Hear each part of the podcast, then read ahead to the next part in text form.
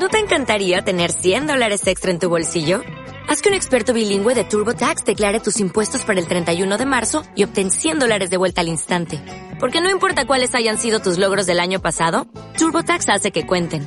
Obtén 100 dólares de vuelta y tus impuestos con 100% de precisión. Solo con Intuit TurboTax. Debes declarar para el 31 de marzo. Crédito solo aplicable al costo de la presentación federal con TurboTax Full Service. Oferta sujeta a cambios o cancelación en cualquier momento. Muy buenas a todos. Hoy en Mitorías te voy a mostrar cómo la realidad es mejor escritora que cualquier persona sobre la faz de la Tierra. Si yo a vos te agarro y te digo la serie de Dexter, ¿no? Un, un policía, un, no, un técnico, sí, la policía, pero era técnico laboratorio, especializado en mancha de sangre, que en realidad era un asesino serial, que trabajaba en Miami, pero tenía una, un, tema. A él le habían enseñado a matar criminales, por un código que esto y que lo otro, bla, bla. Viene así, es muy interesante, Dexter. Dexter Morgan, no Dexter, el laboratorio de Dexter, no, ese es otro. Bueno. Como te venía diciendo, la realidad escribe relatos, vidas que supera a la ficción. En este caso yo te voy a hablar de Pedro Rodríguez Filo.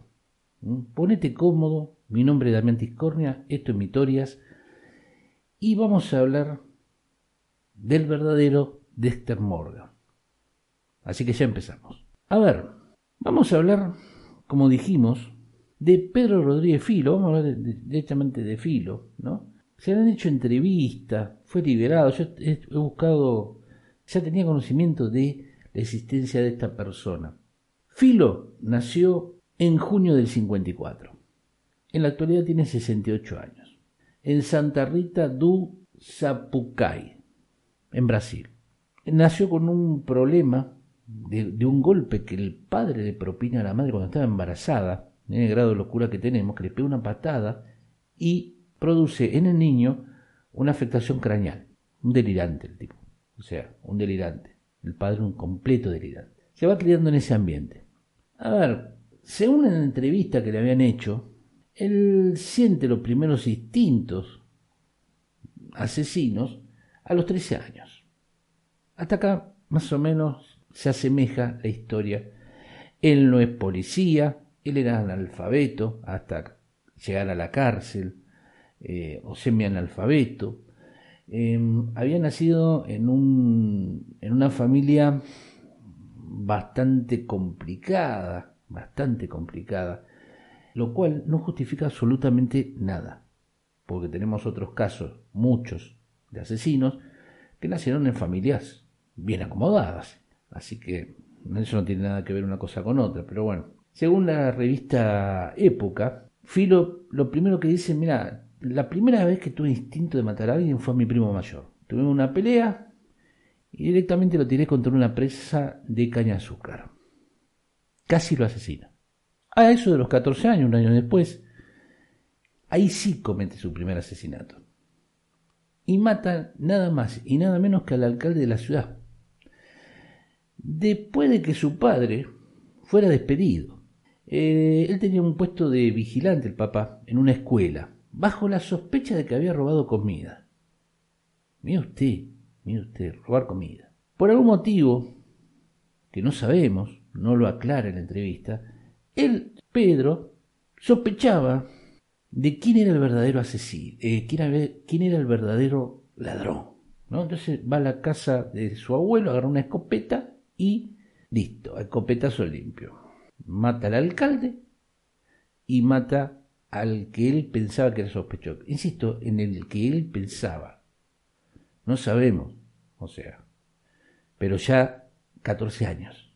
Obviamente se fue, rajó, corrió, huyó hacia otra ciudad, a San Pablo, en donde empezó a robar a narcos y matar traficantes. Bueno, en el tiempo que está ahí en, la ciudad de San Pablo, que esto que el otro, conoce a María Olimpia. Tienen ahí una relación, ¿no? dicen que Olimpia queda embarazada de, de, Filo, pero pierde el bebé cuando fue ejecutada por el líder de una banda rival. Pedro logra huir, pero eso no iba a quedar ahí. Fue liquidando a todos los que estuvieron implicados, incluido el cabecilla, que había hecho una fiesta, se va con otras personas, uno dice que se van con, con alguien, otro dice que va solo, matan a seis, incluido el capo de, ahí, de, la banda, e hirieron a 16. Meses después de la masacre, descubre que el novio de su prima favorita, yo no quisiera tener relación con nadie de la familia, hoy por hoy le voy a decir que es increíble como la, insisto, ¿no? cómo escribe la realidad, ¿no? cómo escribe eh, ese brazo de la realidad, ¿no? la vida misma. Bueno, su prima favorita la habían dejado embarazada. Y el tipo se negó a casarse. Entonces fue y le disparó, directamente. Eh, un familiar así es complicado. Después se enteró que su padre estaba preso, estaba en prisión. ¿Pero por qué? Porque había matado, asesinado y descuartizado a su madre con un machete. Obviamente Filo no se va a quedar ahí, va a visitarlo a la cárcel, le mete, no sé si veintipico de puñalada, le arranca el corazón y le da una mordida. Todo esto en el marco de, yo creo que antes de los 20 años. O sea, una vida complicada. No le deba nada, porque, insisto, todo lo que él pensaba que era delincuente lo pasaba de huello. Ahí tal vez está la diferencia con la ficción, ¿no? que el otro hace un estudio, que esto que lo otro. Igual creo que en un caso, se, en un capítulo se equivocaba, pero bueno, no importa. No viene al caso, hay una investigación acá. Él piensa que es al demonio. Es juez, jurado y verdugo. Todo en uno. El, eh, juez Dress. ¿Se acuerdan? Bueno. Durante el encarcelamiento uno dice, bueno, ya está. No pasa más nada. Bueno. Fue arrestado en mayo del 73. Y lo meten en un auto, lo trasladan en un móvil. Y iba con un violador y otro criminal, que no sé qué era, pero iba con un violador. Abren la puerta y descubren que él que había sido violador había sido asesinado por Filo. Entra a la cárcel, pero usted me dirá, bueno, acá termina. Mató un montón de gente. No, no, mató 47 más. Adentro. 47 reclusos. A veces mataba a los criminales, mire usted qué, contradictorio, por sus crímenes, ¿no? Así que imagínese un asesino matando asesinos, o criminales, narcotraficantes, algunos dicen que pedófilos, violadores, que esto y otro, no pasaba de huello, insisto, era juez, jurado y verdugo, todo en uno. A ver, todos los presos muy contentos con él no estaban, vamos a ser concreto. a ver, estaba liquidando gente hasta adentro y muchos de los que estaban adentro había, tenían contacto con alguna banda de este que había matado a su pareja y se arreglan la causa de otra manera. Bueno, le hacen una emboscada. Contra todo pronóstico, querido amigo, mató a tres de sus atacantes y a dos lo dejó hecho puré. Estamos frente a una persona de temer, digamos, ¿no? Le dieron creo que entre 300 y 400 años más o menos. Se le dio por... Pero como en, en Brasil es muy parecido a las cadenas perpetuas acá en Argentina, muy raros son los casos que yo conozco que están metidos adentro y quedan guardados adentro. O sea, quedan encanados, quedan presos. En algún momento hablaremos de los dos, tres casos que creo que hay con cadenas perpetuas reales, ¿no? Porque la cadena perpetua son 25 años, en Brasil son 30. En el año 2007 es puesto en libertad, pero lo arrestan. Pero es arrestado nuevamente en el 2011. Algún, eh, se dice que fue condenado por disturbios, se metió en algunos problemas y lo metieron preso. Obviamente con, a ver, sabiendo quién era. Bueno, admitió que su única motivación para ser liberado fue el hecho de que tenía una novia fuera de la cárcel. Yo insisto, no quiero ser pariente de nadie cercano porque, bueno, Posteriormente, eh, posteriormente fue sentenciado a 128 años de prisión por esos cargos. Y acá, como decimos, y como la pena máxima es de 30 años, él fue puesto en libertad en 2018, eh, tras 42 años de cárcel con el intermedio. Y acá viene lo más increíble de todo, que ¿qué está haciendo? Porque ah, estamos hablando de Pedro Filo, ¿qué está el señor Pedro Filo? ¿Qué está haciendo en este momento? Recordemos que mató 71 personas, de las cuales, de las cuales 47 fueron reclusos. ¿Me entiendes? Bueno, esta persona está libre, está viva todavía. Eh, tiene 67, 68 años. Y el tema es que, aconsejado por un, por un amigo, que este que el otro, tiene un canal de YouTube. Yo estuve tratando de buscar, no sé si es por zona o por qué demonios se lo baja, no sé por qué.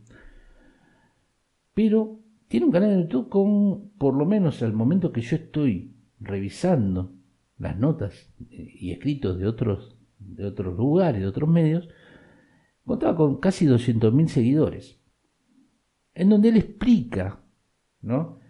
y cuenta relatos de otros asesinos. Insisto, todo esto es, pensemos que se asemeja mucho a lo que fue Dexter. Aunque de este, bueno, tiene un final, no le voy a contar la, serie porque no, es el motivo ni tampoco le voy a hacer spoiler. Pero la única característica semejante entre los dos personajes es que tenían ese instinto, en la serie le decían el pasajero oculto, Ese pasajero oculto que es un libro, muy bueno, se lo recomiendo, que da origen a la serie. Y que mm, Filo tenía ese tema, ¿no? Él tenía que matar, pero tenía que matar si alguien para él era culpable. Insisto, para él era culpable. usted, está bien, usted pensó que robó y yo lo condeno a un escopetazo. Me parece que entre, entre crimen y condena, si es así, suerte, suerte eh, insisto acá, imagínense en esta época lo que pasaría. Sería complicado el tema. Sea, muy complicado. Estamos hablando de los 70. Así que, insisto, un personaje oscuro, con unos matices tan, tan complicados de relatar, que como siempre decimos, que este canal te sirva para enterarte que había un tipo que sí realmente hacía lo que hacía Dexter Morgan, y que la verdad, Pedro Filo, alias el matador, no sé por qué le habrán quién fue el genio que le puso eso, después de haber liquidado a 71 personas, cuarenta y pico de reos, hoy tiene un canal de YouTube. No sé si habla bien. pero bueno. Todos se redimen, dice, no sé, pero bueno. Igual me, llama la atención, ¿no? Que matando cuarenta y pico de presos dentro, se, las condenas sean, no sean generales, porque encima en algunos casos, un especialista lo diagnostica como el psicópata perfecto. Si usted mira una foto de él, tiene la mirada del psicópata, esa mirada, no sé si vacía, fría, distante, calculadora. Esa mirada que te puede llegar a paralizar. Complicado, insisto, busquen, busquen información sobre Pedro Rodríguez Filo. Es muy interesante, muchas entrevistas, de eso sí pude conseguir entrevistas, no pude encontrar el canal de YouTube, no sé, eso no lo pude encontrar. Eh, a ver, recordemos, no es el primer caso, tenemos a Popeye, que durante, creo que murió hace un par de años atrás, él tenía su canal de YouTube, contaba sus experiencias, contaba que el otro escribió libros, eh, y recordemos que Popeye era la mano derecha de Pedro Escobar nada más y nada menos, el mayor narcotraficante de la historia. O sea, hay un poca de Pablo Emilio Escobar. Pasen por ahí, escuchen, no están en Ivo, pasen por ahí y espero que les guste. Pero, insisto, ¿no? Cómo la realidad, cómo la realidad supera, supera cualquier ficción. cómo la realidad supera cualquier ficción. Es increíble pensar en estas personas, ¿no? Y que hoy por hoy, insisto, es un youtuber que cuenta, vos lo, ves en las entrevistas, todo, pero la mirada sigue estando, ¿eh? Yo vi fotos de él en preso, en el penal, y la mirada es la misma hoy por hoy. La, la redención existe, seguramente, pero las miradas cuentan el alma a veces, ¿no? Y hay que saber, aunque todos llevemos un pasajero oculto, como decía Dexter, hay algunos que lo pueden calmar, algunos que lo pueden hasta llegar a domar por un tiempo, y otros que está flor de piel y se ven en los ojos, se reflejan en los ojos. Así que bueno, espero que lo haya entretenido. Por lo general no, no, hacemos esta clase de posca, pero hace tiempo que me, llamó la atención este personaje. El tiempo que hacer este show. Y siempre por un tema o por otro no lo hacemos. Pero me parece interesante, ¿no? Que una persona sea juez, jurado y verdugo. Lo cual habría que ver, insisto, ¿no? Eh, de todos esos casos, 71 casos, cuáles fueron realmente mm, criminales. Porque, a ver, si un tipo por robar un poco de, comida a él le cayó mal porque fue el padre y eh, va y mata al juez de un escopetazo y al que pensaba que era lo mismo, al que había sido realmente también en vez de un escopetazo, eh, al padre lo rajaron, no hicieron nada en el peor de los casos. Y después termina matando al padre. O sea, esto es una historia muy complicada, muy complicada, ¿no? Eh, un padre muy violento, como dijimos, un padre que produce una desviación craneal al pegarle a la madre cuando estaba embarazada una patada. Y no justifica, como dijimos, no justifica. Pero son caldo de cultivo, son caldo de cultivo. Así que bueno, nada, espero que les haya interesado, espero que sea algo para reflexionar, ¿no? Porque cuando decimos, creemos que todo está dicho, salta Pedro Rodríguez Filo y te saca un video de YouTube. Vamos a ir haciendo mutis en el foro para que no se ensañe con uno y nos iremos retirando en silencio por el margen izquierdo. Sin mucho más, larga vida y prosperidad y que el destino no los alcance.